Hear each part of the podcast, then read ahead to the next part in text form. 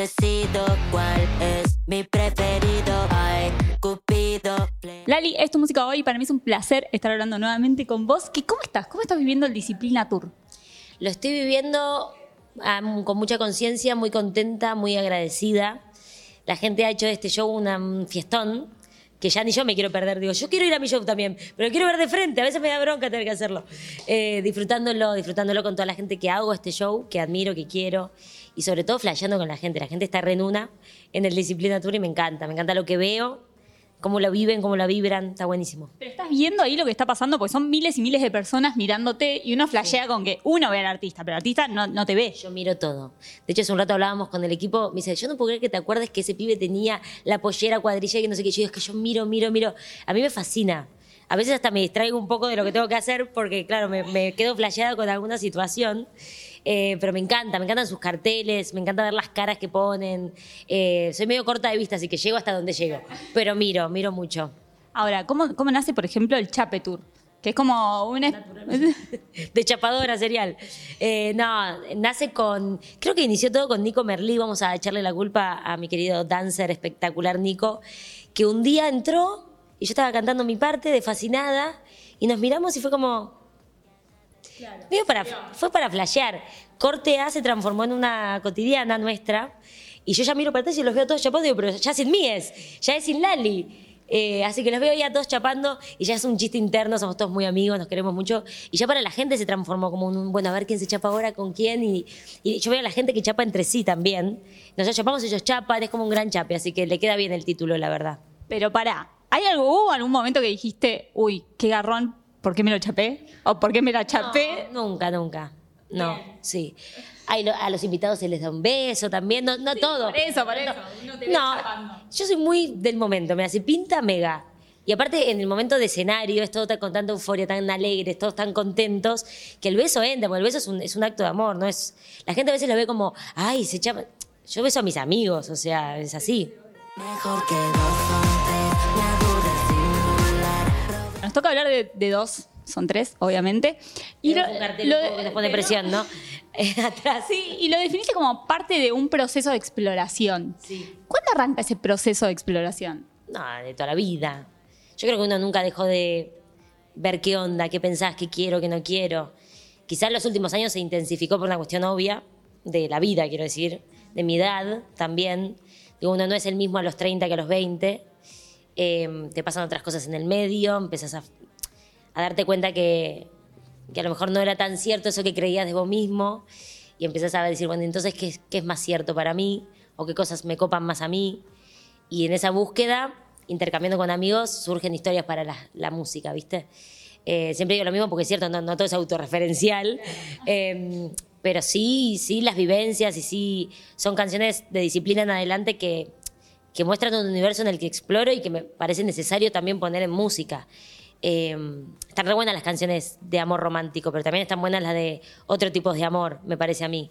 Y creo que no había tantas en nuestro micromundo argentino.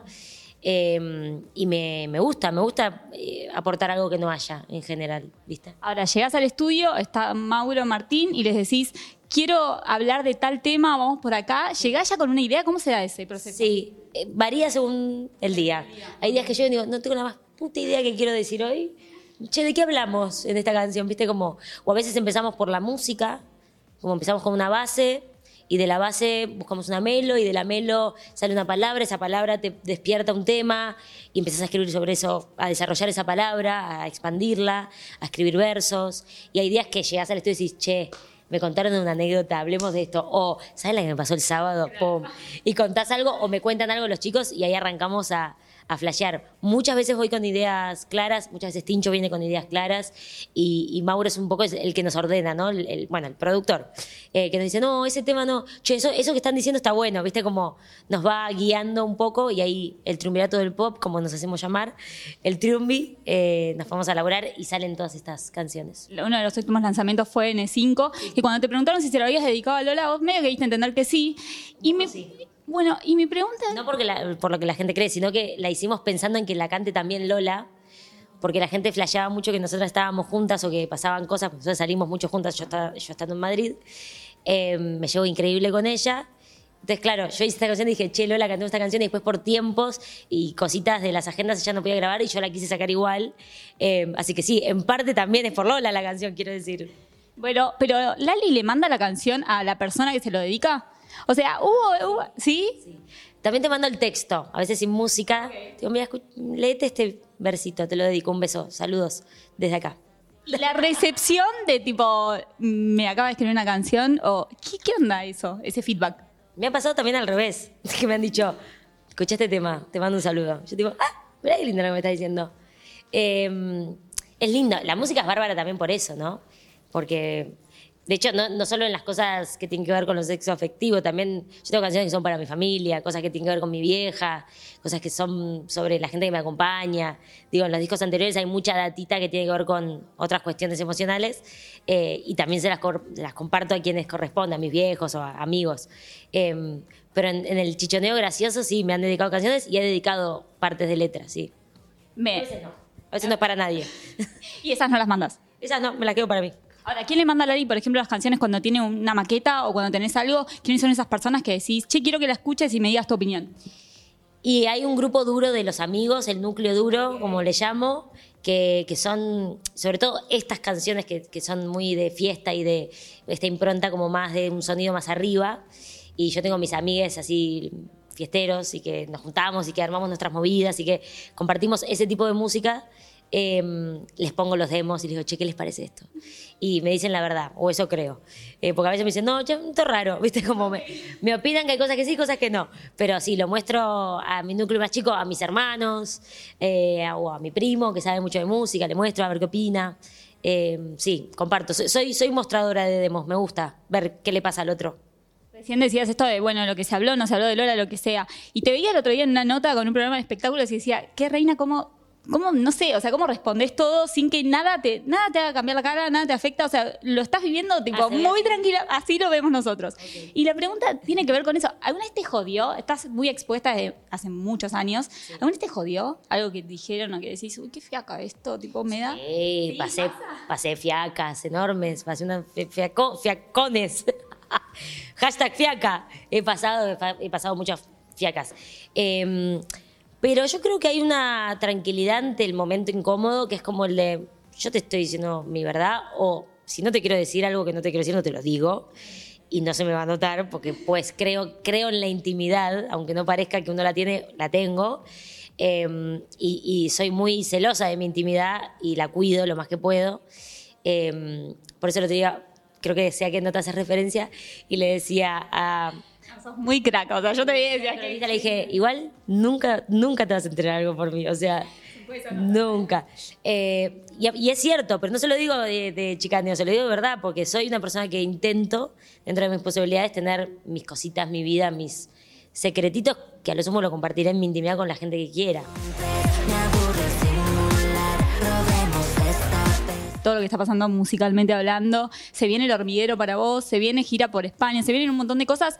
¿Qué tiene que tener un proyecto para que vos tengas ganas de decirle que sí? Para decirle, che, me subo a la voz, me subo a esto, me subo. ¿En qué te fijas hoy para aceptar hacer algo?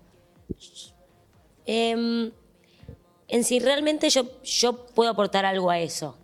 A veces eso te aporta más a vos, te, sirve, Em, pero en general no pienso tan así. Pienso en si yo tengo algo para hacer ahí, o ese lugar le pertenece a otro artista quizá, ¿viste? O es para otro, o le va a salir mejor a tal participar de, eso. Em, a mí lo que me gusta, por ejemplo, de la voz, o el motivo por el que quise hacer la voz, es que em, primero que es un proyecto que va directamente a algo a lo que me dedico. No, no es un programa de cocina que yo, que no sé hacer dos huevos fritos, no tengo nada que ver. Bueno, entonces ya, ya del vamos, un programa de música, ya me adhiero. Y, y más en un formato como el de La Voz, que es un formato re friendly, re copado, que lo único que hace es incentivar a las personas, no las tira para abajo. No, no es una competencia... eh, Cruel o... cruel. Al participante, desde nuestro lado, siempre lo estamos eh, hablando con cariño, como corresponde, siempre lo estamos incentivando. Viene gente hiper joven eh, que tienen que salir de ahí creyéndose Celine Dion y darle con todo su trabajo musical.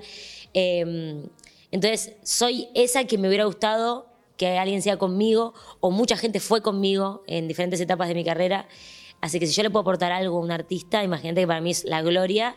Y aparte me veo para el costado y los tengo a todos mis compañeros que son lo más. Y nos cagamos de risa y con Marley. Es súper ameno hacer ese programa. Yo lloro como una tía vieja porque me emocionan las historias, porque me emociona de verdad el talento de la gente. Yo veo a alguien cantar bien y digo, ¡fuah!